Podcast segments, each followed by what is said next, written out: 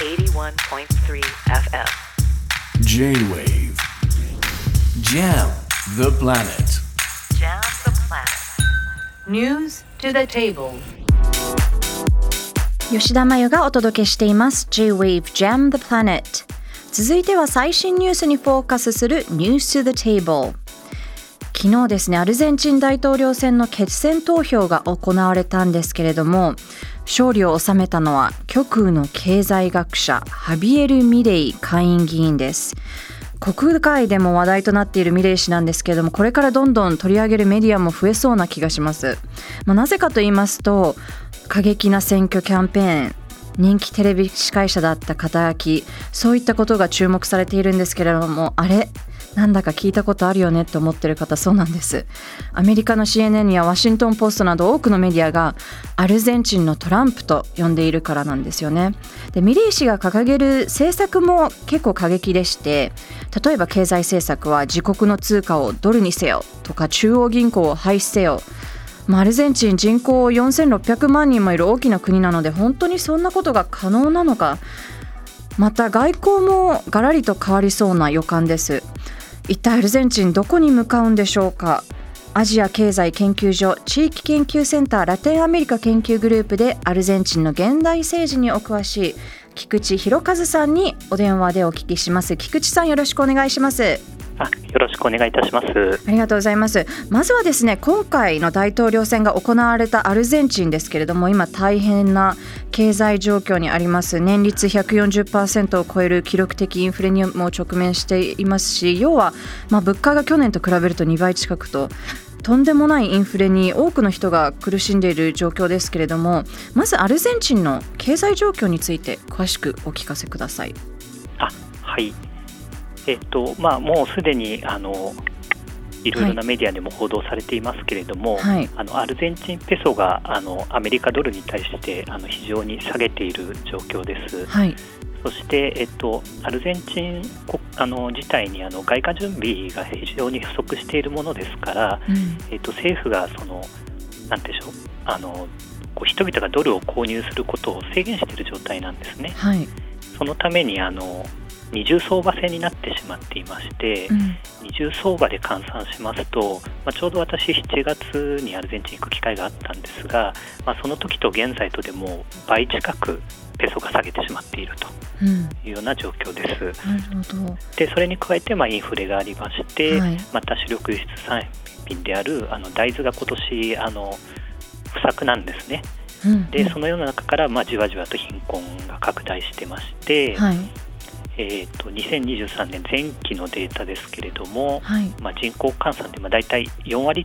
ぐらいの人たちがまあ貧困状態にあると。4割もの人が貧困状況にあると。そうですね。なるほど、まあ、そんな大変な経済状況の中勝利を収めたのがミレイ氏ということですけれども、はい、今回対立していたのはもともと経済大臣だった与党のマサ候補という方ですよね。はい、あのということは、まあ、政策重視というよりこう政治への不満を募らせる有権者の支持がミレイ氏に集まったという見方もあるんでしょうか？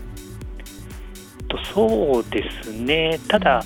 あのまあ、どちらかと言いますと、はい、今回に関してはやはり一つ経済政策というか、まあ、経済というのがあの大きな争点でした。はい。ですので、まあ、ミレイ氏というとどうしてもあの過激な主張というところがこう取り上げられがちなんですけれども、はい、やはり人々のそのあの投票の、まあ、決め決め手となったのは、まあ、結局、まあ、現政権が、まあ、今の経済状態をまあ改善できていないと、うん、それで、えっとまあ、現在、政権を担当している与党連合は、まあ、2000年代の、まあ、2003年ぐらいから、まあ、1回政権交代ありましたけれども、はい、まあ、それからずっと担当している政権ですので、まあ、結局、その政権には、えー、あの任せられないといったような、まあ、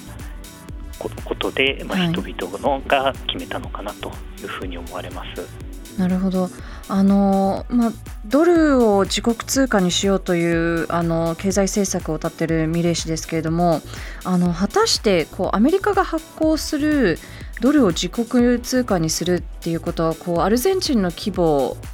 の国がすることっていうのは可能なんですか？えー、っとそうですね、うん、あのまあ、ドル化自体は、まあ、はい、もうちょっとあの小さい、えー、経済レあの経済規模の国ですと、まあ、行っているところありまして、はいうん、まあ、ラテンアメリカですとエルサルバドルでしたりエクアドル、はい、あとパナマあたりが行っています。はい、で、えっと、そのうちパナマはあの中央銀行すらもう廃止してしまっているというような状況であります。うん、ただ、やはり今おっしゃられたようにアルゼンチンでじゃあ実際これをすることが可能かという話になりますと、うん、そこはかなり、えっと、難しいのかなというふうに思われます。うん、まあ、一つそのあの経済規模の問題もあるんですけれども、はい、もう一つがやはりあの政治的というか、まあ、法的な部分でして、はい、えーと、現在のアルゼンチンの憲法を、まあ、素直に読めばあの中央銀行を廃止するですとか、うん、えーと、ドルを法定通貨にするっていうのは素直に読めばあの完全に違憲なんですね。うんなるほど。ですので本当にそれをやろうとするならば、うん、憲法を改正する必要が出てくるとなるほど。話になります。じゃあ主要政策は違憲なの違憲な政策を謳っていたっていうことなんですか？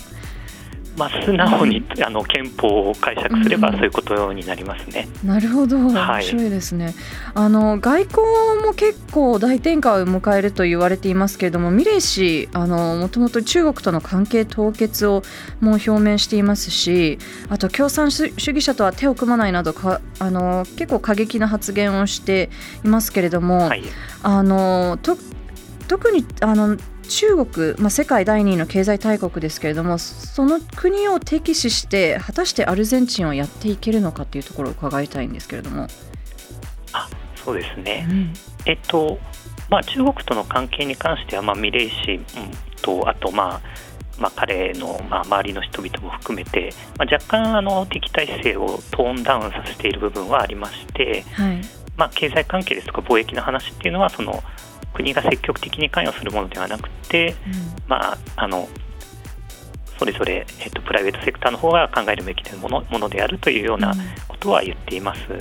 ただ、えーと、外交面に関しましては、はい、あの特にあのアルゼンチンはあの今年あの拡大ブリックスへの加入があの認められたんですけれども、はい。はい、このまま、えーと加入するかどうかというところに関してはおそらくこの、えー、ミレイ氏の新政権ができた後に、うん、再度あのおそらく検討がなされて、うん、えっと、拡大ブリックスへの加入を見送るという可能性はあの十分にある状況かというふうに思われます。なるほど。拡大ブリックスに入らない可能性も高くなっているということですね。そうですね、うん、ただ、アルゼンチンとしましてはあの拡大ブリックスにまあ入りたい理由の一つというのが、まあ、今、その経済が厳しい状況なんですけれども、まあ、あのブリックス銀行からの融資であったりですとかあとはまあ中国と通貨スワップ協定がありまして、はい、まあ、それを実際輸入輸入代金のまあ決済に使っているんですけれども、まあ、そのような形で、まあ、中国との関係を利用して、まあ、なんとかあの、うん、なんでしょうあの今年払わなければいけないものを払おうというような、まあ、感じがあるんですけれども、はい、まあ、そこに関しましては、まあえーとまあ、実際今あのお金を借りてます、まあ、IMF との関係で、まあ、それが可能かどうかというのも、まあ、一つ判断材料としては出てくるのかなという気はいたします。あの他の政策も見ていくとあの結構それもまた過激なように思えるんですが例えば臓器売買とか、はい、住所時の合法化も主張していますし、はい、なんかこう一見すると結構とんでも政策というふうに見えるミレイ氏なんですけれどもなぜアルゼンチンで受け入れられたのかっていうのをもう一度お聞かせ願えますか？あはい。えっ、ー、とまあ先ほどもちょっと、えー、申し上げましたように、うん、あの結構こうあの過激な政策の方がまあ、うん、あの注目されることが多いんですけれども。実はね他にもちゃんとはい。いやあのまあ今回のミレイ氏の当選に関してはやはりどちらかというとその経済的経済政策の部分で、うん、まあ今の政権には任せられないと思った人が、はいはい、まあそれ以外の候補ということで、まあ、ミレイ氏に投票したという部分もかなり強いと思われます。はい、でそれぞれの政策についてのあの世論調査とか見ますとやはりあの銃の銃器規制の緩和ですとかロキバー街の合法化といったところにはあの反対意見の方が正直多いです。うんなるほど、はい、もう果たしてこうミレイ新政権のものでアルゼンチンが立ち直るのかそれともより一層の混乱になるのか菊池さんの意見を教えてください。あはい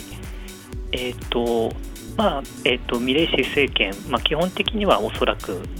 あの構造調整といいますか、まあ、かなりあの政府の支出を抑える方向に行くと思われます。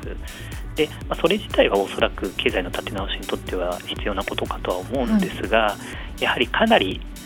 まあ、日本でもありますけどもあの痛みを伴う改革だと思うんですね。うんうんはい、ですのでそれに果たしてこう先ほど申し上げましたようにあの貧困状態の方40%いる中で、うん、そこに耐えられるかどうかっていうのは、うん、個人的にはちょっと、うん、なかなか難しいところもあるのかなというふうに考えています。なるほど、はい、それともう一点ですね、はい、えーとまあ、アルゼンチン割とあのまあ、キリスト教の方が多い国なんですけれども、はいまあ、いわゆる LGBT 系の話ですとか、まあ、女性の権利、はい、あの特にあのいわゆる人工妊娠中絶の合法化っていうのはもうすでにされているんですが、はいはい、えっとまあ、ミレイ氏自身そこに対して対しては結構否定的な意見を出していたり、ねはいはい、あと、まあ、副大どちらかというとミレイ氏自身というよりは副大統領の方なんですけども、うん、まあ、割とその、えー、と70年代後半から80年代前半にかけての軍政に対してこうちょっとこうシンパシーをあの唱えるような姿勢もありますので、うん、まあ、その辺の心配というのもちょっとあります。なるほど経済政策の立て直しっていうところに注目が集まるということですね。ありがとうございました。はい、ありがとうございました。アジア経済研究所地域研究センターラテンアメリカ研究グループの菊池博和さんにお電話でお聞きしました J-WAVE JAM the Planet